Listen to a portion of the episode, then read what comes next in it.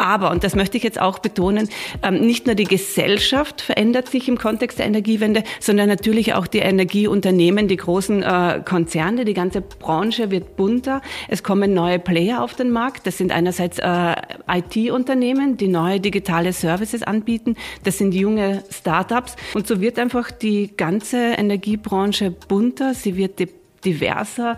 Die Energiewende ist äh, ja ein emanzipatorischer Prozess. Es entstehen demokratische Modelle und genau darin liegt auch die Chance für die Frauen, diesen Prozess und diese Energiewende mitzugestalten. Hallo, liebe Hörerinnen und Hörer. Herzlich willkommen bei Petterjoule, dem Podcast der österreichischen Energieagentur. Mein Name ist Christina Schubert-Zillerwetz. Ich freue mich, heute wieder eine Folge moderieren zu dürfen, und zwar eine ganz spezielle. Wir widmen uns heute dem Thema Frauen in der Energiebranche und wir fragen, wie schaffen wir Chancengleichheit? Denn wenn wir uns die Hard Facts anschauen, ist es noch immer so, dass in Österreich Frauen nach wie vor um rund 19 Prozent weniger verdienen als Männer. Dreimal öfter sind sie von Altersarmut betroffen und nur zu 9 Prozent in Geschäftsführungspositionen vertreten. Die österreichische Energiebranche ist da leider keine positive Ausnahme.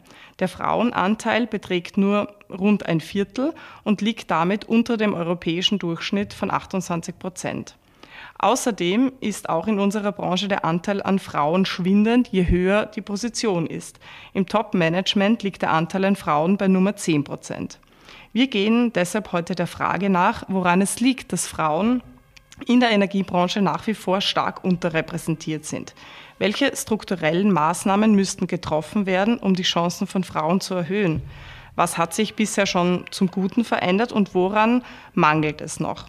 Wie wichtig sind Netzwerke und nicht zuletzt, welche Rolle spielen Frauen bei der Energiewende, also bei der Transformation hin zu einem erneuerbaren Energiesystem?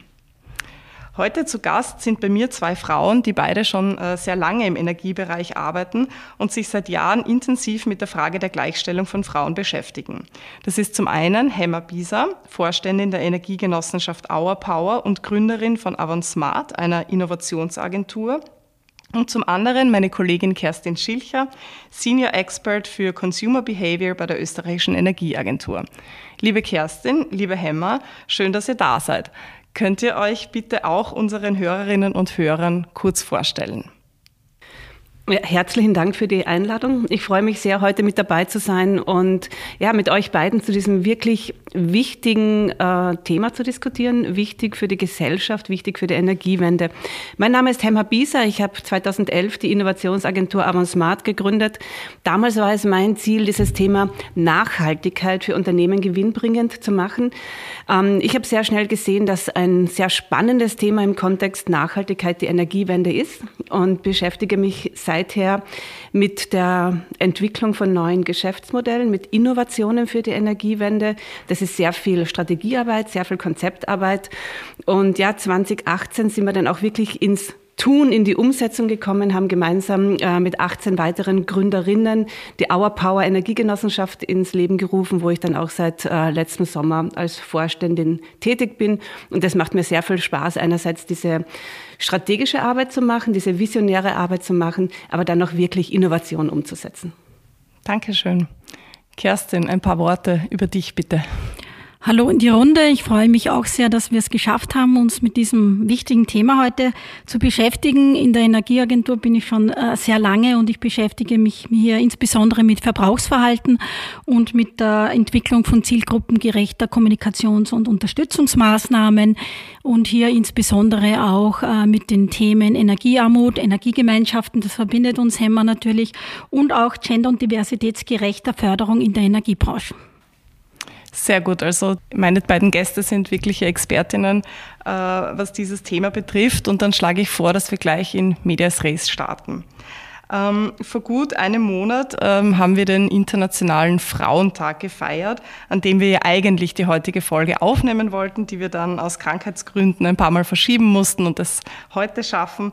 Ähm, aber ich würde gerne trotzdem die Frage ganz kurz stellen, äh, nämlich ähm, ursprünglich ist ja der Weltfrauentag als Aktionstag ins Leben gerufen worden, der auf die Rechte und die Gleichberechtigung von Frauen hinweisen soll. Mittlerweile ähm, ist ein Tag, der auch zu einem ziemlichen Konsum Konsumtag äh, geworden ist, an dem vor allem Blumen, Schokolade und ähnliches an Frauen äh, verschenkt wird. Ähm, was bedeutet denn dieser Tag für euch beide? Ähm, ich sehe schon, dass man den Weltfrauentag auch als Chance sehen kann, eben auf die Thematik Gendergleichheit und Gendergerechtigkeit aufmerksam zu machen. Es ist eine gute Gelegenheit, ein Resümee zu ziehen zur Gleichberechtigung von Frauen. Und ich finde, das hat man auch in der Energiebranche gesehen. Im vergangenen Monat sind viele Studien herausgekommen. Viele haben sich zu dem Thema geäußert. Und ähm, das, das braucht es einfach auch. Äh, wir haben viel zu tun in der Energiebranche und Trotzdem finde ich, äh, wenn es nur bei einem Tag bleibt, sich mit diesem Thema zu beschäftigen, mit der Gleichberechtigung, mit der Chancengleichheit, dann wird das zu äh, kurz greifen, äh, weil dann werden wir kein nachhaltiges Bewusstsein schaffen und auch keine Veränderung vorantreiben können. Ich sehe das ein bisschen so wie mit dem Thema Energiesparen. Das hat uns ja das letzte Jahr sehr beschäftigt oder auch dem Sportbetreiben aus persönlicher Sicht. Ich muss es regelmäßig machen, damit ich wirklich Erfolge sehen kann. Mhm. Das ist ein gutes Stichwort, die Regelmäßigkeit. Äh, Hemmer, wie, wie siehst du den Weltfrauentag? Äh, ich stimme der Kerstin dazu. Also es braucht diese Aktivitäten für die Chancengleichheit von Frauen das ganze Jahr über.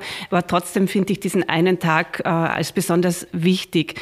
Und ich würde gerne noch ein bisschen weiter ausholen äh, und nochmal zurückblicken, weil ich arbeite schon seit über 15 Jahren als Gestalterin der Energiewende. Ich bin Physikerin. Ich habe einen technischen Hintergrund. Ich beschäftige mich viel mit ähm, Technik, Technologieentwicklung. Aber mir ist vollkommen bewusst, die ganze Energiewende werden wir nicht alleine mit Technologieentwicklung schaffen, sondern das Ganze ist ein riesengroßer gesellschaftlicher Transformationsprozess. Und da sollen wirklich alle mitmachen dürfen, alle mitmachen können. Wir brauchen das Engagement von vielen, die mitdenken, von vielen, die mitgestalten. Und wir sehen halt, ähm, wir haben da ein Ungleichgewicht. In der ganzen Energiebranche, in der Energiewende sind Frauen einfach nicht zu 50 Prozent äh, vertreten. Und ähm, daher ist es wichtig, diesen einen Tag auch zu haben, und ich habe den heuer als sehr kraftvoll, als sehr energiegeladen äh, empfunden. Ich glaube, das war auch so nach dieser Corona-Zeit, wo endlich wieder sehr viele Events stattgefunden haben. Es ist eine gute Gelegenheit, um Frauen, die in der Energiebranche tätig sind, vor den Vorhang zu holen, ähm, ja, sie zu feiern und sie sichtbar zu machen. Es ist wichtig. Dieser Tag ist wichtig. Ja. Wir brauchen die Arbeit das ganze Jahr über, aber auch dieser Tag soll etwas Besonderes sein, kann etwas Besonderes sein. Und ich glaube, wir haben ihn alle als sehr energiegeladen geladen erlebt. Mhm. Danke. Ähm, du hast es eh gerade angesprochen, dass derzeit eben ähm, gerade im Energiebereich noch nicht äh, ein ausgewogenes Verhältnis äh, zwischen Männern und Frauen ähm, herrscht. Aktuelle Zahlen aus einer äh, Studie des AIT mit dem Titel Chancengleichheit zeigen, dass eben der Frauenanteil in der Energiebranche derzeit bei 24 Prozent liegt und im Bereich der Top-Management-Positionen dann bei 10 Prozent. Das sind eben ganz aktuelle Zahlen, die da im März präsentiert wurden. Hat dich äh, dieses Ergebnis Ergebnis eigentlich überrascht? Überrascht hat mich dieses äh, Ergebnis nicht, aber auch da war es wichtig, diese Studie zu machen und endlich diese Zahlen auch wieder mal äh, vorliegen zu haben. Äh, und um diese Strukturen, warum das so ist, besser zu verstehen, würde ich gerne ähm, einen Blick auf das Energiesystem werfen, weil das ist ja bei uns in Österreich auch noch immer sehr hierarchisch. Ähm, wir haben diese großen Kraftwerke, die Strom erzeugen und über diese unterschiedlichen hierarchischen Netzebenen wird dann der Strom transportiert bis zu den einzelnen Stromkundinnen und bis zu den Bürgerinnen. Und genauso ist eigentlich auch die traditionelle Energiebranche ähm, organisiert. Ich habe sehr starke, streng hierarchische, ähm, zentralistische Organisationen. Diese genaue Struktur, so wie das Energiesystem ist, bildet sich auch in den Energieunternehmen äh, ab und daraus leitet sich ja dann auch die Unternehmenskultur ab. Und diese Unternehmenskultur benachteiligt Frauen oder anders gesagt, sie ist vielleicht überhaupt nicht attraktiv für die Frauen. Ähm, damit meine ich, es ist eine sehr technische männliche Sprache, die da vorherrscht, äh, eine sehr technisch männliche Arbeitsweise, es sind Machtstrukturen dort äh, vorhanden und es sind auch die weit verbreiteten männlichen Seilschaften. Und so gesehen ist es einfach klar, dass dieser Frauenanteil sehr gering ist in der Energiebranche. Aber, und das möchte ich jetzt auch betonen, ähm, nicht nur die Gesellschaft verändert sich im Kontext der Energiewende, sondern natürlich auch die Energieunternehmen, die großen äh, Konzerne, die ganze Branche wird bunter. Es kommen neue Player auf den Markt. Das sind einerseits äh, IT-Unternehmen, die neue digitale Services anbieten. Das sind junge Startups. Und, Kerstin, auch wieder unser Thema der Energiegemeinschaften, wo ja plötzlich auch auch Bürgerinnen sich zusammenfinden, neue Modelle der Energieerzeugung, der Energieverteilung ja, auf die Beine stellen. Und so wird einfach die ganze Energiebranche bunter, sie wird diverser. Die Energiewende ist äh, ja ein emanzipatorischer Prozess. Es entstehen demokratische Modelle und genau darin liegt auch die Chance für die Frauen, diesen Prozess und diese Energiewende mitzugestalten. Mhm.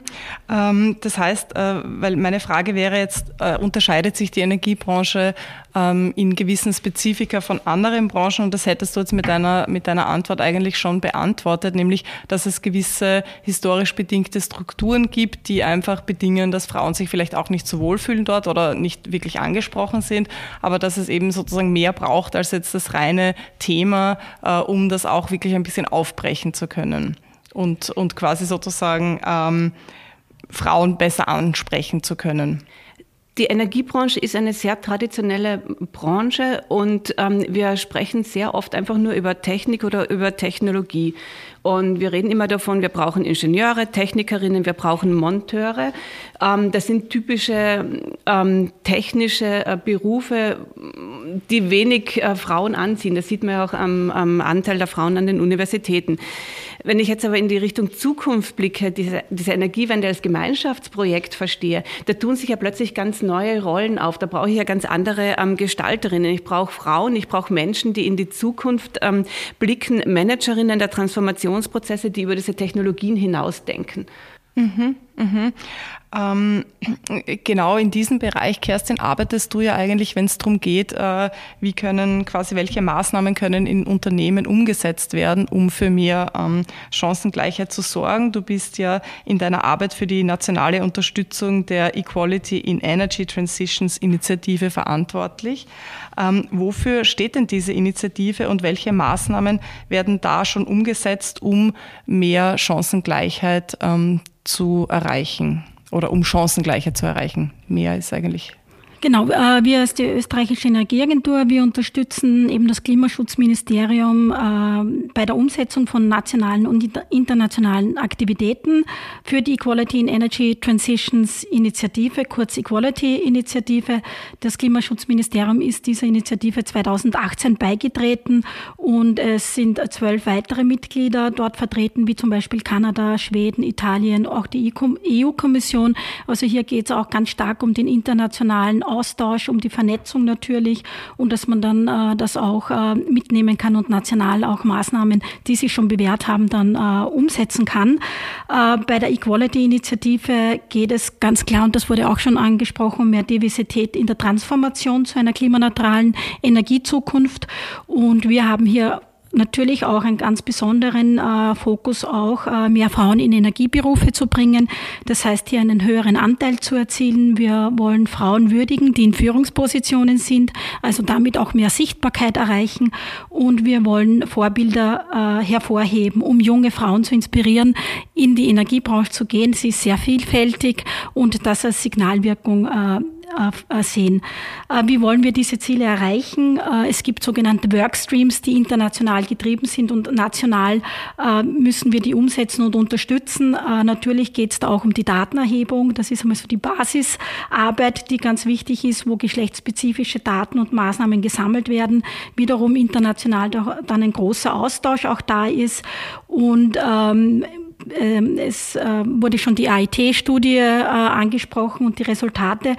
Und auch wir machen eine ein- bis zweijährige Datenerhebung im Rahmen der Equality-Initiative. Und da haben wir auch diese Datenlage bestätigt bekommen, dass Österreich eher im unteren Bereich ist, auch im Vergleich mit anderen Ländern. Äh, positiv könnte man hier Schweden hervorheben. Insbesondere im öffentlichen äh, Bereich sind die sehr viel besser unterwegs. Aber trotzdem muss man sagen, unterm Strich war es nirgendwo ausgeglichen und Frauen waren stets in der Minderheit im, in der Energiebranche. Also nicht nur Österreich hat hier noch viel zu tun, sondern auch international unsere Partnerländer ganz eindeutig. Was wir in Österreich insbesondere machen, ist eben das Botschafterinnenprogramm, wo es um das Hervorheben von Vorbildern geht, um junge Frauen zu inspirieren und eine dieser Botschafterinnen sitzt mir heute gegenüber, Hemmer Bisser. Das freut mich sehr, dass wir dich äh, dafür gewinnen konnten. Äh, es gibt noch drei weitere Botschafterinnen, die Eva Dvorak, sie ist Leiterin der Koordinationsstelle für Energiegemeinschaften, die Michaela Kilian, sie ist Betriebsleiterin für die Wien Energie und die Valerie Reif, sie ist wissenschaftliche Mitarbeiterin an der renommierten Florence School of Regulation und äh, diese vier Frauen und Botschafterinnen, die äh, haben wirklich einen wesentlichen Teil zur Energiewende beigetragen und machen das stetig. Sie sind Pionierinnen und inspirieren die nächste Generation weiblicher Führungskräfte und das ist ganz, ganz wichtig für uns. Ähm, aber um in die Breite zu gehen, haben wir auch eine Eventreihe ins Leben gerufen, Women in Energy. Da haben wir eben äh, rund um den Weltfrauentag eine Veranstaltung endlich in Präsenz umsetzen können. können. Frauen stärken die Energiewende hat sich das genannt. Das Ganze hat im Kuppelsaal äh, der TU Wien stattgefunden. Es haben über 150 Teilnehmerinnen unserer Einladung gefolgt und das hat uns wirklich sehr gefreut. Also man hat gesehen, dass das Interesse riesengroß ist, dass die Motivation riesengroß ist, Maßnahmen, die wir dort vorgestellt haben, umzusetzen, neu zu setzen. Das hat uns wirklich sehr gefreut. Äh, für diejenigen, äh, die die, äh, die die Veranstaltung versäumt haben, es gibt auf nachhaltigwirtschaften.at wurde die Keynote von der Katharina Habersbrunner aufgenommen und auch die Studienpräsentation von unseren AIT-Kolleginnen wurde auch aufgenommen und die können dort nachgeschaut werden. Mhm, und diesen Link stellen wir dann in die Show Notes. Ähm Würdest du gern was ergänzen? Ich, ich würde gerne mhm. was ergänzen, weil ähm, dieses Event im Kuppelsaal der TU Wien, das war so ein schönes Beispiel dafür, wie wir diesen Frauentag auch wirklich gefeiert haben. Ja, das war ganz, ganz toll und ich finde es auch wichtig, äh, einen schönen Rahmen dafür zu schaffen. Ja, und dieser Kuppelsaal ist einfach wirklich ein toller feierlicher Rahmen und wirklich danke für die Organisation und ja, da wünschen wir uns mehr davon. Mhm, dem kann ich mich auch nur anschließen. ähm, Kerstin, äh, es geht ja ganz oft dann darum, wenn man sich quasi quasi die, die Zahlen anschaut und Daten erhoben hat, so ein bisschen in die praktische Umsetzung gehen, äh, zu gehen. Also wenn sich Unternehmen oder Organisationen denken, ja, das ist ein Thema, das wir uns äh, konkret anschauen möchten, dann ähm, wie geht man das dann auch wirklich praktisch an? Und du hast ja letztes Jahr gemeinsam mit einer Kollegin von uns den Gender Equality Plan der österreichischen Energieagentur ausgearbeitet. Kannst du uns da ein bisschen erzählen, ähm, warum geht's da? Was, was ist das eigentlich und wie geht man sowas, so einen Prozess auch strukturiert an? Ja, also da steckt auf jeden Fall einmal sehr viel Überzeugung von mir drinnen, das ist ganz klar. Äh, wir haben uns letztes Jahr mit einer externen Begleitung, und das war für uns auch sehr wichtig, äh, eben haben wir diesen ersten Gleichstellungsplan erarbeitet und dafür haben wir auch einen, einen richtigen moderierten äh, Befragungsprozess von Mitarbeiterinnen aus unterschiedlichen Hierarchieebenen und Funktionen der österreichischen Energieagentur durchgeführt, damit wir einfach einmal so eine Ausgangssituation haben. Das war ganz wichtig. Und ähm, wie wir dann in der Erstellung waren äh, von, von dem Gleichstellungsplan, war es auch sehr klar, dass wir ein klares Bekenntnis zur Gleichstellung aller Geschlechter haben wollen. Das ist sozusagen an erster Stelle und auf der Metaebene. Und das hat schon eine Bedeutung äh, für die österreichische Energieagentur. Wir wollen ein Arbeitsumfeld schaffen, wo sich alle Geschlechter gleichermaßen einbringen können, entwickeln können, wohlfühlen können. Also Stereotype, Vorannahmen abbauen aufbauen. Das ist alles ein Prozess, mit dem wir uns beschäftigen. Das ist nicht abgeschlossen, weil wir diesen Gleichstellungsplan haben. Ähm, und wir haben uns auch strategische Ziele gesetzt äh, im Rahmen unseres Gleichstellungsplans, und zwar, dass wir den Frauenanteil in Führungspositionen erhöhen wollen. Und dafür braucht es natürlich äh, Maßnahmen. Äh, und an Kompetenzaufbau, auch bei uns im Haus. Und daran arbeiten wir, dass äh, Gender-Themen und Gender-Bias äh, durch Weiterbildungen einfach mehr Präsenz haben oder abgebaut werden. Äh, da sollen alle Mitarbeiter und Mitarbeiterinnen mit einbezogen werden, auch die Entscheidungsträgerinnen bei uns. Es ist natürlich ganz ein wichtiges Thema fürs Recruiting. Ähm, es gibt aber auch individuelle Themen, Gender Pay Gap zum Beispiel, dass man Gehaltsschema endlich auch etablieren können und ganz viele andere Themen, die wir vorantreiben wollen. Ich habe gestern erst eine E-Mail von dir im Postfach gehabt. Ihr habt jetzt auch schon gemeinsam mit unseren Diversi Diversitätsbeauftragten einen Leitfaden für gendergerechten Sprachgebrauch herausgebracht. Also auch hier sieht man schon, die ersten Maßnahmen wurden gesetzt. Und ähm, ich habe es eh schon erwähnt, wir haben eben auch äh, äh, Personen, die bei uns im Unternehmen dafür zuständig sind und verantwortlich, dass wir den Gleichstellungsplan auch umsetzen. Und wir haben da jetzt äh, eine Diversity-Beauftragte nominieren können, eine Stellvertreterin und ganz wichtig auch eine Arbeitsgruppe. Äh, weil ich finde, das Thema ist nach wie vor sehr fordernd und auch kontrovers. Das ist in Ordnung. Aber dafür braucht es eine größere Unterstützung im Unternehmen, damit diese Pläne auch umgesetzt werden und auch die Maßnahmen. Und dafür haben wir uns sehr schnell entschlossen, eine Arbeitsgruppe auch ins Leben zu rufen. Äh, es war ein irrsinnig großes Interesse bei uns im Unternehmen, an dieser Arbeitsgruppe teilzunehmen. Wir mussten, wir konnten nicht alle mit aufnehmen. Es gibt auch eine Interessensgruppe, eine erweiterte. Also es ist sehr viel äh, Interesse hier da, aber ich glaube, es zeigt auch, dass die Erwartungshaltung relativ groß ist, hier wirklich äh, Dinge umzusetzen und äh, die Motivation ist auch da. Also das ist das äh, erste Learning und Tipp, dass man nicht nur einer Person diese Verantwortung übergibt, sondern wirklich ein ganzes Team hat, ein diverses Team. Ähm, dann ist es ganz wichtig, dass man nicht einzelne Maßnahmen setzt, sondern ein ganzes Maßnahmenpaket schnürt. Man muss auch nicht jede einzelne Maßnahme sofort umsetzen, aber man muss sich einen, einen Plan machen, der die nächsten zwei, drei Jahre im Auge behält. Und ganz wichtig auch noch von unserer Seite, dass uns ja auch in unserem täglichen Leben als wissenschaftliche Mitarbeiterinnen und Mitarbeiter äh, begleitet, ist nicht aufs Monitoren vergessen. Äh, von Anfang an etablieren und wir haben uns auch äh, im Plan festgelegt, dass wir auch einen jährlichen Gleichstellungsbericht publizieren oder mit unseren Mitarbeitern Mitarbeiterinnen äh, und Mitarbeitern teilen. Äh, das ist ganz wichtig, damit man halt schaut, oh, sind gewisse Indikatoren, die man sich selbst gesetzt hat, auch erreicht worden? Gibt es einen Fortschritt oder hat es eventuell sogar einen Stillstand gegeben? Mhm. Danke für diese, äh, für diese Ausführungen. Ähm, ich würde jetzt ganz gern noch mal kurz auf die angesprochene AIT-Studie zurückkommen ähm, und, und auch ein bisschen so dieses Thema Verteilung der der Arbeitsbereiche ansprechen. Ähm, Hemmer, du hast das eh auch schon vorher in einer Antwort ähm, kurz umrissen. Ähm, die Ergebnisse dieser Studie zeigen ja ganz deutlich, dass sich ähm, der Frauenanteil je nach äh, Tätigkeit auch unterscheidet. Also zum Beispiel bei den kaufmännisch-administrativen Tätigkeiten ist der Frauenanteil am höchsten, also nämlich konkret bei 61 Prozent, während bei den technisch-manuellen äh, Tätigkeiten er nur bei 4 Prozent liegt. Ähm, das heißt, man kann also sagen, je technischer, desto weniger weiblich äh, mhm. ist der Arbeitsbereich. Und jetzt gibt es aber seit Jahren sehr viele verschiedene Initiativen, die den Frauenanteil in den sogenannten MINT-Berufen ähm, erhöhen sollen, aber offenbar bisher ohne durchschlagenden Erfolg. Und du bist jetzt selbst Physikerin. Du kannst das sicher ähm, auch sehr gut aus deiner persönlichen Geschichte heraus äh, vielleicht beantworten. Woran liegt es denn, glaubst du, dass Mädchen und Frauen nach wie vor viel weniger oft in technische Ausbildungen gehen oder technische technische Berufe ergreifen? Ich würde nicht sagen, dass es kein Erfolg ist. Ähm, es gibt sehr viele Initiativen, die wirklich gut sind, die wichtig sind und die wir brauchen. Das, was wir aber auch brauchen, ist Geduld.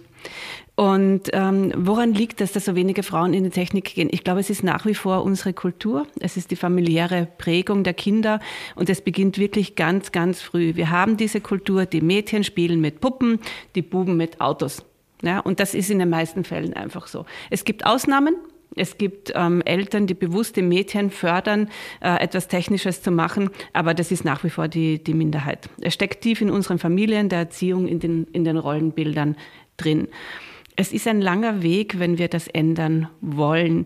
Ich glaube aber, wir sollten oder wir müssen diesen Weg gehen, weil es einfach wichtig ist. Und diese Initiativen, die es gibt, die sind gut und wir müssen die unterstützen. Ich habe mir vor zehn Jahren, vor 15 Jahren gedacht, hey, dieses ganze Frauenthema ist eigentlich durch, wir brauchen nichts mehr machen. Ja? Das haben wir jetzt so lange diskutiert, fertig. Nein, wir sind nicht fertig und wir müssen immer wieder von vorne damit beginnen. Es ist ein stetiges Arbeiten, es ist ein stetiger Prozess. Und diesen, diesen Weg müssen wir gehen. Und ich würde gern drei ähm, ja, Initiativen oder konkrete Maßnahmen ähm, hier jetzt nennen oder, oder hervorheben, die ich für sehr wichtig halte und wo ich glaube, dass wir auch schon Erfolge haben. Das eine Thema ist äh, gendergerechte Sprache. Also auch Kerstin, wenn ihr da einen äh, Leitfaden habt für gendergerechte Sprache, ist es wichtig, weil Sprache schafft Bilder und St Sprache Absolut. schafft einfach diese Wirklichkeit. Kann ich mir eine Universitätsrektorin überhaupt vorstellen? Kann ich mir eine Vorständin eines Energieunternehmens überhaupt vorstellen? Eine Professorin und so weiter. Ja, diese Bilder brauchen wir einfach in den Köpfen und deshalb ist diese Sprache so wichtig. Und da gibt es so viele und Gegner. Auch die Bildsprache. Die Bildsprache, mhm. ja, ja. Es gibt so viele Gegner, die sagen, ach, dieses ganze Gendern in, der, in den Texten, das äh, verunstaltet die schöne deutsche Sprache. Aber wir haben doch so viele Möglichkeiten, da andere Bilder zu, zu schaffen und die sollten wir nutzen und da, da sollten wir wirklich dran weiterarbeiten. Der zweite Punkt, und Kerstin, ich schließe nochmal an an dich, ähm, dieses Arbeiten mit Role Models. Es gibt tolle, es gibt erfolgreiche Frauen, die ihre eigenen Wege ähm, gehen oder gegangen sind. Und das Schöne ist auch immer, ähm, wenn die Idee der Zukunft vielleicht nicht in die Struktur passt, dann sind es auch äh, immer wieder Frauen, die sich einfach ihre Rolle selber schaffen. Ja, sagen, okay, ich passe da jetzt nicht hinein, dann gestalte ich meine eigene Rolle, ich gestalte mein eigenes Spiel. Und diese Role Models sind so wichtig. Und der dritte Punkt, und da bin ich dann schon wieder bei der Technik, ähm, dieses frühzeitige ja, Interesse wecken für Technik auch bei den Mädchen. Und da ist es vielleicht, ähm, ja, kontrovers auch zu diskutieren, aber es gibt auch diese reinen Mädchengruppen, wo man sagt, okay, ich stecke jetzt einfach mal 20 Mädchen in einen Raum und sage, so spielst jetzt mit der Technik. Und wir haben eine andere Dynamik, wenn das nur Mädchen sind, als wenn ich gemischte Gruppen habe. Mhm. Mhm. Hattest du ein Role Model als Kind? Kein, kein echtes, sagen wir mal so. Also keine konkrete Frau, keine, die keine konkrete Frau, keine, keine konkrete ähm, echte Person. Ich war da sehr inspiriert eher von, von Science Fiction oder von damals in meiner Jugend noch Raumschiff Enterprise und dann wäre es vielleicht so, ähm, ja, Mr. Spock gewesen, aber halt keine okay. Frau. Super.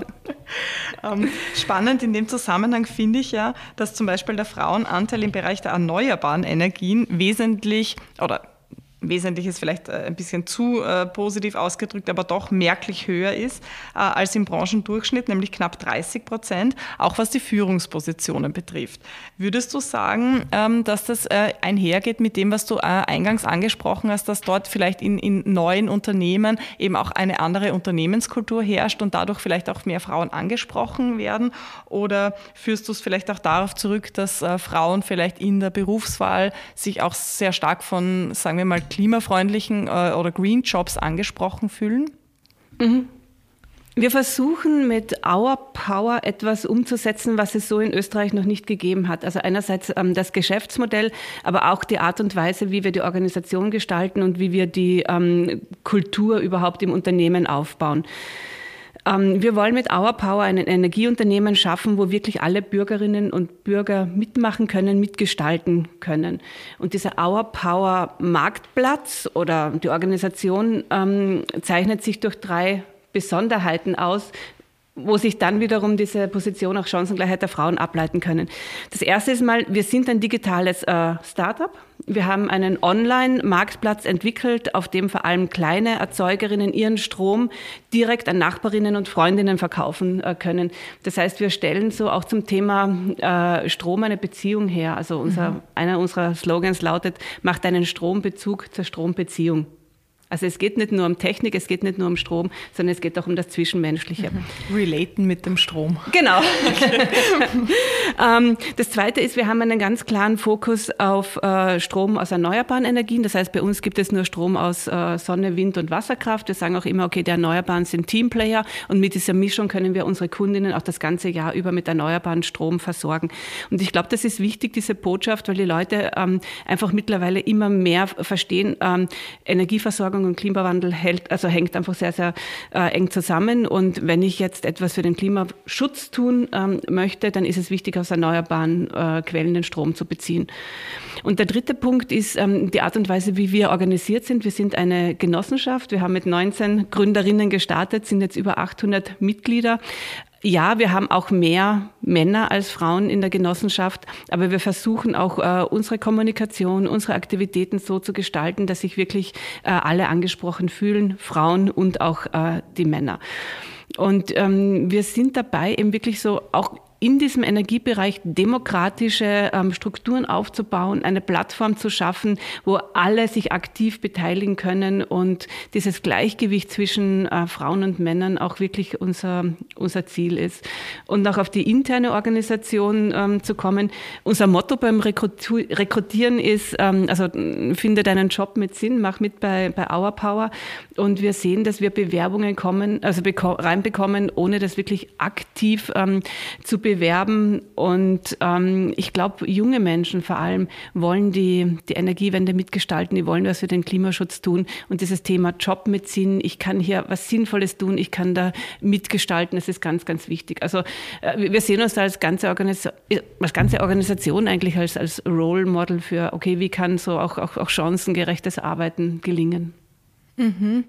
Okay, das heißt quasi partizipativ eigentlich auf mehreren Ebenen, kann man sagen. So, sowohl jetzt was die Energie äh, konkret betrifft, aber natürlich auch das gemeinsame Arbeiten und, mhm. und, und gemeinsame Gestalten. Ja, genau. Ja, ich möchte da auch noch kurz darauf eingehen. Also wenn ich mich umschaue, wie es bei uns bei der österreichischen Energieagentur aussieht, dann habe ich Kollegen und Kolleginnen mit einem technischen, mit einem sozialwissenschaftlichen, mit volkswirtschaftlichen, wirtschaftswissenschaftlichen, rechtswissenschaftlichen Background. Also ich finde, die Aufgabenstellung in der Energiebranche ist irrsinnig vielfältig, sie ist spannend und zukunftssicher. Und wir im Team, das ist uns auch eine Herzensangelegenheit, wir wollen äh, Mädchen eben und Frauen für die Energiebranche begeistern. Und sie ist irrsinnig vielfältig. Und es ist auch ganz wichtig, dass wir all diese klugen Köpfe äh, begeistern können, weil nur dann wird die Energiewende, die wir brauchen, äh, inklusiv sein und auch nachhaltig. Mhm. Ähm, jetzt äh, haben wir von sehr positiven und sehr fortschrittlichen Beispielen gehört. Ähm, die, die Mehrheit der Unternehmen ist aber vielleicht doch noch eben eine Spur konservativer oder vielleicht auch sogar sehr konservativ, äh, wenn wir uns die konkreten Zahlen anschauen. Ähm, es ist ja so, dass äh, seit 2018 äh, gehört Österreich äh, zu jenen Ländern in Europa, die eine verbindliche Quote von mindestens 30 Prozent Frauen für ein ausgewogeneres Geschlechterverhältnis Verhältnis in den Aufsichtsratsgremien äh, für große und börsennotierte Unternehmen ähm, äh, vorsieht. Und dank dieser gesetzlichen Verpflichtung hat sich eben innerhalb von fünf Jahren äh, die Repräsentanz von Frauen in den Aufsichtsräten erhöht dort, wo es die Quote gibt. Während in der Unternehmensführung, also beispielsweise in der Geschäftsführung oder im Vorstand, wo es keine Quotenregelung gibt, immer noch quasi eine reine Männerdomäne äh, zu beobachten ist. Äh, können wir daraus ableiten, ohne Quote geht es nicht? Ich bin ein Fan von der Quote, weil wir einfach sehen, sie funktioniert. Es ist ein Instrument, das funktioniert. Und man kann das sicherlich kontroversiell ähm, diskutieren, was spricht dafür, was spricht dagegen. Ähm, aber letztendlich erzählt, äh, erzählt in, in diesem Fall auch, auch wirklich das, ähm, das Ergebnis. Und äh, wenn ich mir jetzt die österreichische Energiebranche anschaue, die Energieunternehmen, haben wir aktuell gerade eine Frau im Vorstand eines Landesenergieversorgers. Brigitte Bach wird sich mit Jahresende wieder ändern, weil sie wieder zurück zum, zum, zum AIT geht. Dafür bekommen wir eine Vorständin im Verbund. Ja, das ist aber eigentlich viel, viel zu wenig. Und ähm, ich glaube, äh, auf dieser ganzen Karriereleiter liegt das auch ein bisschen daran, ähm, dass auch in dieser, also in der Energiebranche diese sehr traditionelle Vorstellung ähm, herrscht, ähm, was ist eigentlich eine Führungsposition oder wer ist für, für eine Führungsposition geeignet. Und wir haben da noch immer dieses Bild, dass einfach der beste technische Mitarbeiter wird dann zum Chef. Und darum geht es ja eigentlich gar nicht, sondern ich brauche eigentlich die beste Führungskraft.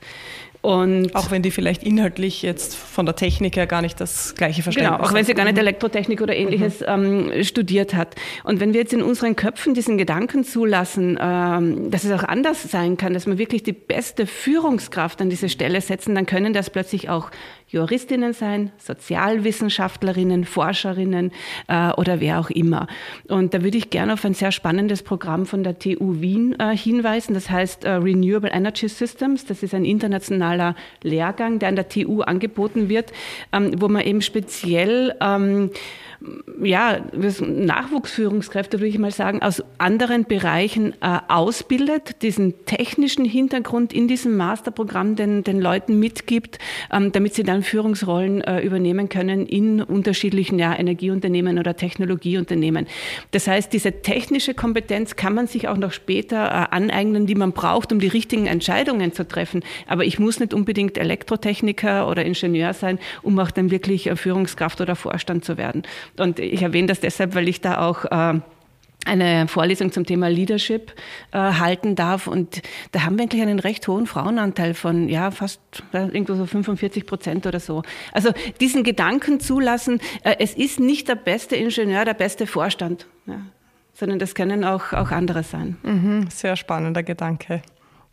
Ähm, wir haben jetzt sehr viel über so strukturelle äh, Rahmenbedingungen gesprochen, wie einerseits die Frage nach der Quote, aber eben auch, ähm, Kerstin, du hast es erwähnt, wie kann man sozusagen den Prozess strukturiert im eigenen Unternehmen angehen? Oder gibt es ja auch wirklich einige ähm, konkrete Maßnahmen, die man setzen kann? Es gibt Instrumente wie Monitoring, es gibt Analysen, es gibt äh, Gender-Trainings, es gibt gendersensible Kommunikation, es gibt eben natürlich auch die notwendigen politischen Rahmenbedingungen, die es braucht. Aber natürlich natürlich kommt vor allem bei Menschen, die sich für dieses Thema interessieren, auch immer die Frage auf, wie kann man denn auf einer persönlichen Ebene, also quasi als Person, der einfach das Thema Gleichberechtigung und Chancengleichheit wichtig ist, ähm, zusätzlich zu den strukturellen Gegebenheiten sich auch selbst einbringen. Also was kann man im Alltag in einem Unternehmen selber tun, auch wenn man beispielsweise keine Führungsposition innehat, äh, um hier wirklich mit eigenen kleinen Maßnahmen ähm, die Gesellschaft weiterzubringen. Also grundsätzlich sind einmal ganz klar diese strukturellen Maßnahmen, die wir auch schon besprochen haben und äh, diskutiert haben, die sind einmal ganz wichtig und zielführend. Das ist einmal sozusagen die Basisausrüstung, um Gleichstellung voranzutreiben. Auf persönlicher Ebene kann ich von meinen Erfahrungen sprechen und auch über Erfahrungen und Aussagen, die wir im Rahmen unserer Veranstaltung im, im Kuppelsaal äh, bekommen haben. Da waren wirklich auch sehr viele interessante Sachen dabei. Ähm, meine Einstellung ist sicherlich, man muss selbstbewusst auftreten. Das ist ganz wichtig. Das kann man auch lernen. Auch das ist zum Beispiel eine Maßnahme, die man im Gleichstellungsplan oder bei den Maßnahmen verankern kann und einfordern kann. Es gibt Souveränitätstrainings zum Beispiel. Das kann sehr hilfreich sein man muss sich selbst aktiv für Projektleitungen ins Spiel bringen, für verantwortungsvolle Aufgaben ins Spiel bringen, sich gegenseitig unterstützen, ist ganz wichtig, sich zu solidarisieren, also Frauen im eigenen Umfeld zu stärken und das kann jeder oder jede bis zu einem gewissen Grad sicherlich auch umsetzen. Ähm, ich kann einem Frauennetzwerk beitreten, damit ich von Erfahrungen von anderen lerne, die schon viel länger in der Branche sind, die Führungsverantwortung schon übernommen haben. Äh, ich kann mir hier Tipps holen und Unterstützung. Des Weiteren muss man manchmal etwas unbequem sein, damit es zu Veränderungen kommt und auch in der Wahrnehmung zu Veränderungen kommt.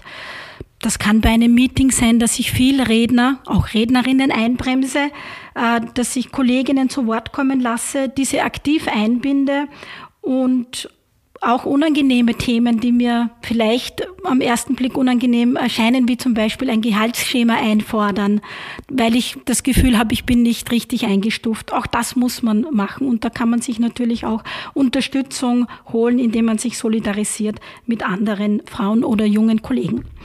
Ähm, eine Aussage, die mir besonders in Erinnerung äh, geblieben ist äh, von unserer Veranstaltung, wir haben im Nachgang Themencafés äh, gemacht, wo wirklich ganz tolle Diskussionen ähm, zustande gekommen sind und eine Aussage war eben Mut zur Inkompetenz. Wir haben oft das Gefühl, dass wir alle Punkte von einer Anforderungsliste eines Jobs oder einer Projektleitung erfüllen müssen. Das ist nicht der Fall. 70 Prozent reichen vollkommen aus. Wahrscheinlich sind es weniger, ist auch okay. Also da komme ich wieder zurück auf meinen ersten Punkt, wirklich selbstbewusst aufzutreten.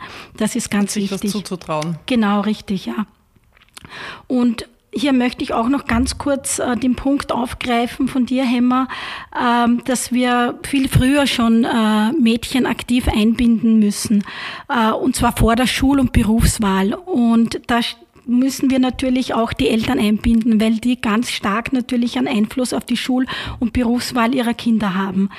Und wir haben uns auch schon im Rahmen unserer Equality-Initiative äh, bei verschiedenen Veranstaltungen mit, mit Schülerinnen äh, auseinandergesetzt und versucht, die für die Energiebranche zu begeistern und mit kleineren Projekten in der Energieagentur, weil es vielen von uns ja eine Herzensangelegenheit ist. Aber ich denke, hier müsste man viel umfassender ansetzen und wir würden uns wünschen, wenn wir auch aktiv hier einen Teil äh, dazu beitragen könnten. Mhm. Ähm, wir haben jetzt über ein Thema noch gar nicht gesprochen, das äh, immer, wenn es um das Thema Frauen in Führungspositionen und äh, quasi, wie, wie bekommt man mehr Frauen dorthin, äh, wenn es darum geht, ähm, ist ja ein Dauerbrenner das Thema Teilzeit versus Vollzeit. Ähm, und tatsächlich arbeiten ja knapp die Hälfte der Frauen in Österreich in Teilzeit, wobei das ja jetzt wirklich von geringfügig bis zu quasi Vollzeit reicht. Das finde ich ja auch immer ein bisschen problematisch, dass 37 Stunden gleich gesehen werden wie 15 Stunden. Ähm, aber okay, ähm, müssen wir nicht schon, lang, schon langsam, aber sicher mal umdenken, dass quasi eine verantwortungsvolle Tätigkeit äh, nicht auch mit weniger Stunden möglich ist. Oder also ich, ich selber kann es schon fast nicht mehr hören, wenn ich ehrlich bin, weil für mich das irgendwie ein total unverständliches Thema ist.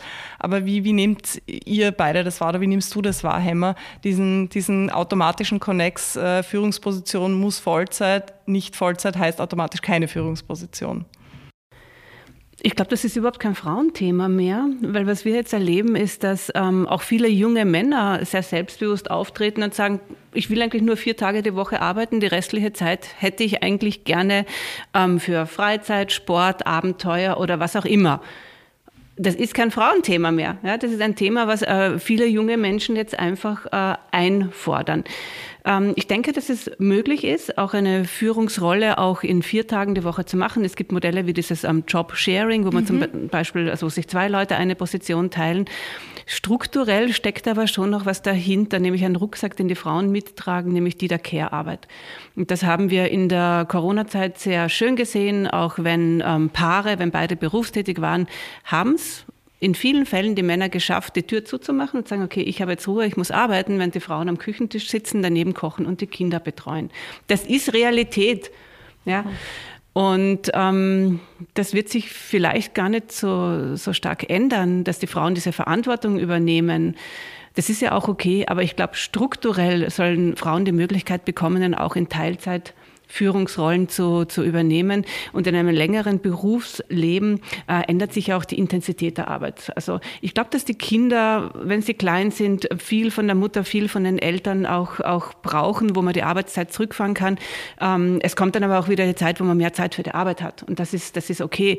Ähm, wenn es um das Thema Chancengleichheit geht, ähm, wäre es halt wichtig, dass das fair aufgeteilt ist zwischen Männern und Frauen. Und dass es nicht nur bei den Frauen liegt, sondern dass man auch diese Karriere Verläufe ähm, bei den Männern so einplant und so auch akzeptiert. Ich glaube, das, das wäre wichtig. Mhm.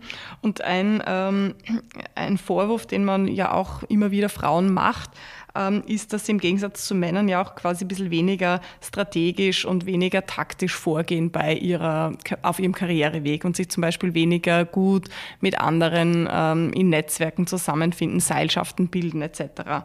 Ähm, und deshalb über die vielleicht nicht notwendigen Verbindungen verfügen.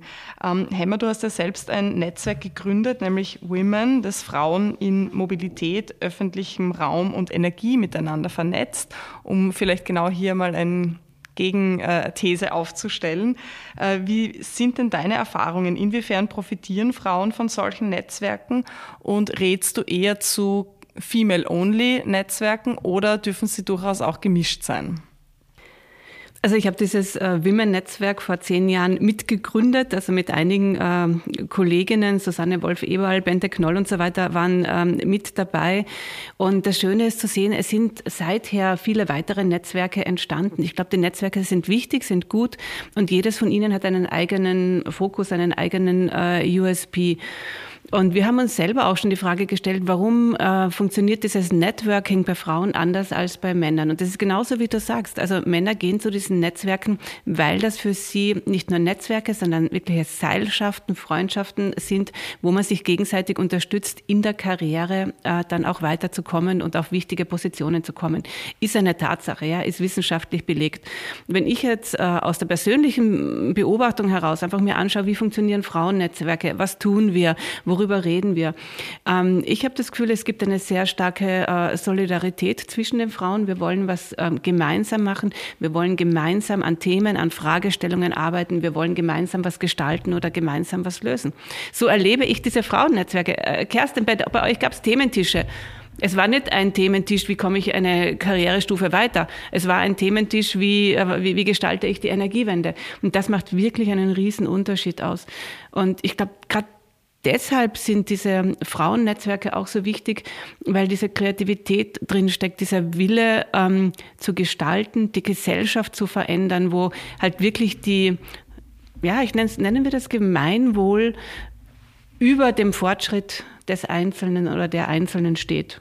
Und deshalb finde ich es gut. Und zu deiner Frage Female Only oder gemischt würde ich gerne mit einem und antworten, mhm. weil ähm, auch da bei diesem äh, Event in, im Kuppelsaal, das ihr organisiert habt, Kerstin, ähm, du hast eine ganz andere Stimmung, wenn du nur Frauen dort hast. Also ich glaube, es waren fünf Männer oder so. Ja. Ähm, die Stimmung ist eine andere. Es ist viel mehr Respekt da, es ist viel mehr Wertschätzung da. Und deshalb finde ich es gut, auch diese Female-Only-Events zu machen. Und auch ein bisschen Raum zu geben, vielleicht für Themen, genau. die man sonst nicht anspricht. Es ist irgendwie ganz, ganz pragmatisch, weil man, man kippt ja dann, oder nicht Mann, ja doch Mann, also in, ins Gegenteil. Also ich habe ein Podium nur mit Frauen besetzt. Ja, wo ist jetzt die, die Gleichberechtigung? Warum sind keine, keine Männer drauf? Ja, wenn ich die Hälfte Männer dort hinsetze, dann habe ich schon wieder die Hälfte der Plätze weniger für die Frauen. Also das ist oder das darf schon eine bewusste Entscheidung sein, zu sagen, ich mache jetzt ein Panel, wo wirklich nur Frauen drauf sind. Das ist das eine. Und das Und ist, äh, natürlich ist der Diskurs, ist der Dialog äh, auch mit, äh, mit den Männern extrem wichtig, speziell in der Energiewende, in der Energiebranche. Es geht darum, ähm, gemeinsam etwas, etwas voranzubringen. Also es braucht den Raum nur für die Frauen, aber es braucht auch den Austausch und da, da unterstütze ich beides. Mhm. Da möchte ich gern anschließen und dir, Kerstin, noch die Frage stellen. Also die, die Energiewende ist ja quasi wirklich so die, die größte Transformation oder eine der größten Transformationen, die wir äh, im Energiebereich in seiner Geschichte haben. Ähm, wieso ist es jetzt, ich stelle jetzt einmal ganz naiv oder äh, die Frage, wieso ist es denn eigentlich so wichtig, dass wir hier äh, eine 50-50 Aufteilung oder eine gerechte Aufteilung zwischen Männern und Frauen haben, was äh, die Beteiligung und auch die Repräsentanz betrifft? Welchen Beitrag können denn Frauen da leisten, der ohne sie nicht möglich wäre? Also vorab mal, wir wollen nicht 50 Prozent Frauenanteil beim Status quo des jetzigen Energiesystems, sondern wir wollen jetzt bei der Gestaltung des zukünftigen Energiesystems mitwirken. Also wir wollen bei diesem Transformationsprozess beteiligt sein und mit wir schließe ich alle Teile der Gesellschaft ein. Also ich spreche hier wirklich einerseits davon, dass wir äh, Vielfalt, äh, Diversität äh, bei jenen brauchen, die für diese Transformation verantwort verantwortlich sind, die diese gestalten. Aber halt auch andererseits äh, müssen wir jene Teile der Gesellschaft bei dieser Ges äh, Gestaltung von Maßnahmen, Politikmaßnahmen mit einbeziehen, die, auf die halt oft vergessen wurde in der Vergangenheit. Und das sind nicht nur Frauen, das sind vulnerable Gruppen, das sind ältere Menschen, Menschen mit Beeinträchtigung. Also wir brauchen brauchen äh, Equality und eine Gleichstellung in der Gestaltung und in der Wirkung der Energiewende. Ich finde, das ist ganz essentiell und deswegen ist es wichtig. Und diese Transformation werden wir nur bewältigen können, wenn wir eben alle Menschen äh, an dieser Transformation beteiligen und äh, mitwirken lassen. Ähm, und dazu zählt einfach gender- und diversitätsgerechte Förderung und dann kann sie nachhaltig und erfolgreich sein. Persönlich in meiner Arbeit äh, bin ich davon überzeugt, dass diverse Teams einfach besser zusammenarbeiten, produktiver sind und bessere Ergebnisse erzielen. Es fördert ein gutes Miteinander und es ist ganz wichtig für eine gute Unternehmenskultur. Davon bin ich wirklich überzeugt. Und wenn es noch einen Business Case braucht, dann äh, belegen auch ganz viele Studien, dass Unternehmen mit Frauen in Entscheidungspositionen wirtschaftlich erfolgreicher sind. Dankeschön. Wir haben jetzt viel über äh, Zahlen, Daten gesprochen, über strukturelle Rahmenbedingungen, über das Netzwerken, aber auch über darüber, was man quasi als Einzelperson oder als Individuum tun kann.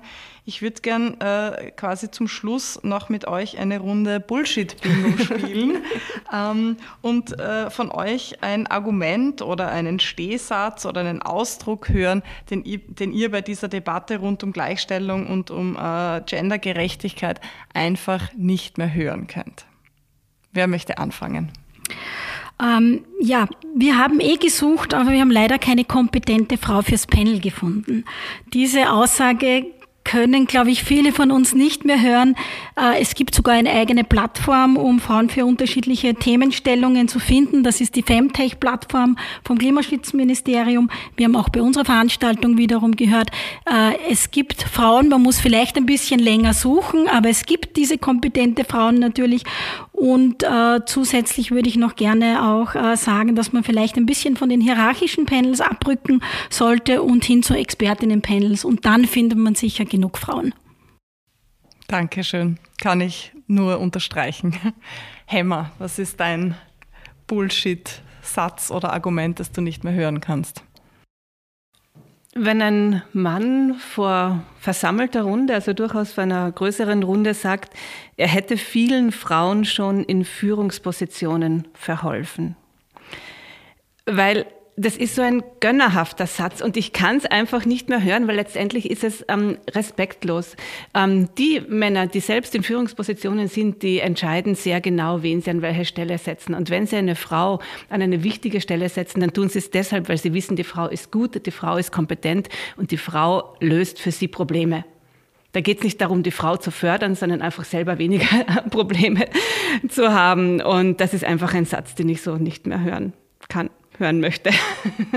ja. Danke. Ja. Zum Schluss drehen wir den Spieß quasi nochmal um und äh, gehen von dem, was wir nicht mehr hören können, zu dem, äh, was wir gerne sehen oder hören möchten, nämlich ein Wunsch ans Universum, wenn wir fünf Jahre in die Zukunft schauen. Was soll sich bis dahin geändert haben und woran werden wir erkennen, dass wir beim Thema Gleichstellung äh, wesentlich was weitergebracht haben? Also für mich ist es vor allem der Punkt, ähm, dass es gelingt, wirklich diese wichtigen Entscheidungsgremien 50-50 ähm, zu, zu besetzen. Damit meine ich, dass da wirklich politische Entscheidungsträgerinnen, Vorständinnen, äh, Vertreterinnen der jungen Szene, der Startups ähm, mit dabei sind, wenn es um diese wichtigen Entscheidungen der Energiezukunft geht. Das wäre mir wichtig. Danke, Kerstin. Woran erkennst du es? Ähm, wir werden einen Fortschritt bei der Gleichstellung erkennen, wenn Frauen in der Energiebranche nicht mehr die Ausnahme sind, äh, sondern die Regel, wenn wir mehr Frauen äh, in, Führungskräften haben, auch mehr Technikerinnen.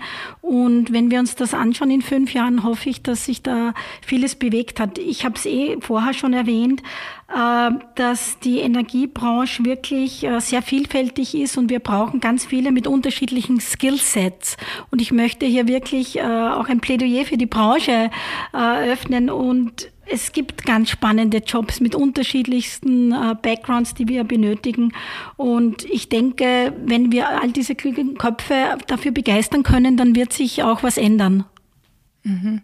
Also ein Plädoyer dafür auch, ähm, sich für die Energiebranche zu interessieren, wenn man, selbst wenn man glaubt, man hat eigentlich nicht wirklich die technischen Voraussetzungen dafür oder das technische Know-how, weil es sehr viele andere Jobs auch gibt. Da dürfen wir auch gleich auf unsere Karriereseite verweisen.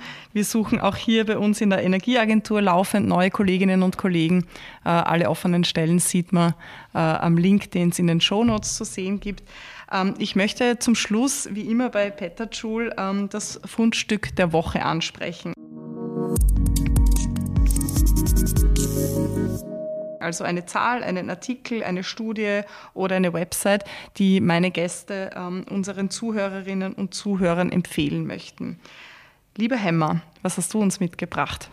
Ich habe euch eine Studie mitgebracht vom Bündnis Bürgerenergie aus Deutschland. Die nennt sich Frauen.energie.wende Rufzeichen. Und in dieser Studie wird ähm, wissenschaftlich sehr gut äh, aufgearbeitet, warum wir eine geschlechtergerechte Energiewende brauchen. Und ich würde gerne drei Kernpunkte daraus abschließend noch zitieren. Das erste ist, ähm, es braucht die Expertise, es braucht die Erfahrung und das Engagement von Frauen und von Männern für die Umsetzung der Energiewende bis 2030. Das Zweite, und das ist jetzt auch sehr spannend, ist die ähm, gendergerechte Energiewende forciert die notwendige Umverteilung von Macht und Handlungsmöglichkeiten. Das ist eine Veränderung. Und wir verändern uns von diesem zentralen Energiesystem hin zu einem dezentralen, erneuerbaren Energiesystem. Und der dritte Punkt, und das nehmen wir dann auch gleich als Auftrag wieder mit, ähm, es ist notwendig, dass die Frauen und die Männer im Energiebereich gleichermaßen in allen Entscheidungsgremien vertreten sind. Also das ist auch mein, mein Wunsch an die mhm. Zukunft. Und über Gender-Expertise verfügen. Nämlich auch die Männer. Nämlich auch die Männer. Diese Gender-Expertise muss dann in alle Entscheidungen einfließen und bei der Umsetzung ähm, auch wirklich berücksichtigt werden. Und daraus leiten wir, da leite ich dann auch meinen Bildungsauftrag äh, ab. Wir brauchen dann auch sehr viel, äh, ja, vor allem Kommunikation, Wissensvermittlung vermehrt Wissen, vermehrt dieses Wissen äh, in die ganze Branche hinein, weil oft ist es ja gar nicht so dieser böse Wille, sondern einfach dieses fehlende Wissen, was da ist. Das heißt, Bildungsauftrag und Kommunikation, das, das nehme ich auch für mich mit ähm, aus, aus dieser Studie und ich empfehle wirklich äh, allen, diese Studie zu lesen. Ist wirklich ein schönes Fundstück. Mhm, klingt sehr spannend. Dankeschön. Kerstin, was, welches Fundstück hast du uns mitgebracht? Wir haben ja schon sehr viel über Netzwerke gesprochen und aus meiner Erfahrung her sind die sehr wichtig. Wir haben mit einigen, die in Österreich eben sehr aktiv sind, auch schon im Rahmen der Equality-Initiative zusammengearbeitet und da möchte ich jetzt ein paar ganz kurz vorstellen. Die werden dann auch in den Shownotes abrufbar sein. Ähm, es ist einfach wichtig, äh, zu Netzwerken, ähm, zu Veranstaltungen zu gehen, sich auszutauschen. Es kann auch als Jobbörse äh, funktionieren. Also ich würde das wirklich äh, schwer unterstreichen, dass man äh, sich äh, diese Netzwerke ansieht. Zum einen gibt es die OFFM, das ist vom österreichischen Verband für Elektrotechnik, wo sich Frauen vernetzen, die im Bereich Elektrotechnik und Informationstechnik arbeiten, aber sind auch offen für äh, ähnliche äh, Berufsbilder. Dann gibt es natürlich deinen Verein, Hemmer, Women. Hier vernetzen sich auch Expertinnen ganz speziell zum Thema Mobilität Mobilität, Energie, öffentlicher Raum, Gender und Bildung. Äh, ganz frisch gibt es das Frauennetzwerk von Österreichs Energie Powerfrauen. Ähm, ist für alle geöffnet, die in der Energiebranche tätig sind und im Umfeld tätig sind. Äh, gibt es erst seit einem Monat, glaube ich. Also ganz spannend. Und äh, wer sich gerne international vernetzen möchte, empfehle ich das Global Women's Network for the Energy Transition, GWNet. und die haben sich zum Ziel gesetzt, die globale Energiewende voranzutreiben indem es Frauen im Energiesektor stärkt. Und da ist auch eine Österreicherin ganz äh, federführend daran beteiligt. Dankeschön, sehr äh, inspirierend, sich gleich mal mit den Netzwerken auseinanderzusetzen. Danke, Kerstin. Ähm, ich habe auch ein Fundstück mitgebracht, nämlich ein Buch, das ich in den vergangenen Wochen gelesen habe und das sehr gut zum Thema unserer heutigen Folge passt. Es geht jetzt weniger um die Energiebranche, aber ähm, um, das, äh, um das Thema ähm, Zeit, also der Titel lautet Alle Zeit, eine Frage von Macht und Freiheit. Äh, die Autorin ist eine deutsche Journalistin, Theresa Bücker, und sie beschreibt quasi Zeit als die zentrale Ressource unserer Gesellschaft, die aber nicht allen gleichermaßen zur Verfügung steht. Also beispielsweise Menschen, die Care-Arbeit leisten, haben weniger Zeit für andere Dinge in ihrem Leben. Punkt. Und ähm, wie man eben sozusagen diese Zeit besser aufteilen kann, sodass jeder sein Leben äh, mehr nach seinen eigenen Vorstellungen leben und gestalten kann, da macht sie eben sehr sehr konkrete Vorschläge, wie eine neue Zeitkultur ausschauen kann, die mehr Gerechtigkeit und mehr, mehr gesellschaftlichen Zusammenhalt auch fördert. Eine große Leseempfehlung von meiner Seite. Ähm, die Links zu den Fundstücken stellen wir ebenso in die Show Notes. Ähm, ich möchte euch beiden, äh, liebe Kerstin, lieber Hemmer, äh, danke sagen für eure Zeit und für eure Bereitschaft, äh, dass wir heute dieses sehr wichtige Thema diskutiert haben. Ähm, ja, mich macht's manchmal schon ein bisschen nachdenklich und auch manchmal ein bisschen wütend, wenn ich mir so anschaue, wie, wie, wie, langsam manche Dinge weitergehen oder wo, worüber wir im Jahr 2023 noch immer diskutieren müssen. Aber zugleich stimmt sie mich auch sehr optimistisch, wenn ich so Gespräche wie heute das mit euch führe, wo ich höre, wie viel eigentlich doch auch schon weitergeht in gewissen Bereichen und wie viele Leute sich mit dem Thema auseinandersetzen und wirklich ähm, motiviert sind, für Veränderungen einzutreten und Veränderungen ähm, auch zu, ähm, durchzuführen und auch sehr hartnäckig an den Themen dranbleiben. Ich glaube, das ist auch so ein, ein Stichwort, das ich mir mitnehme aus der heutigen Folge. Ähm, ja, jetzt heißt es also einfach dranbleiben und weiter umsetzen. Ich glaube, das ist so das, die Aufforderung, mit der ich mich äh, verabschieden möchte von euch.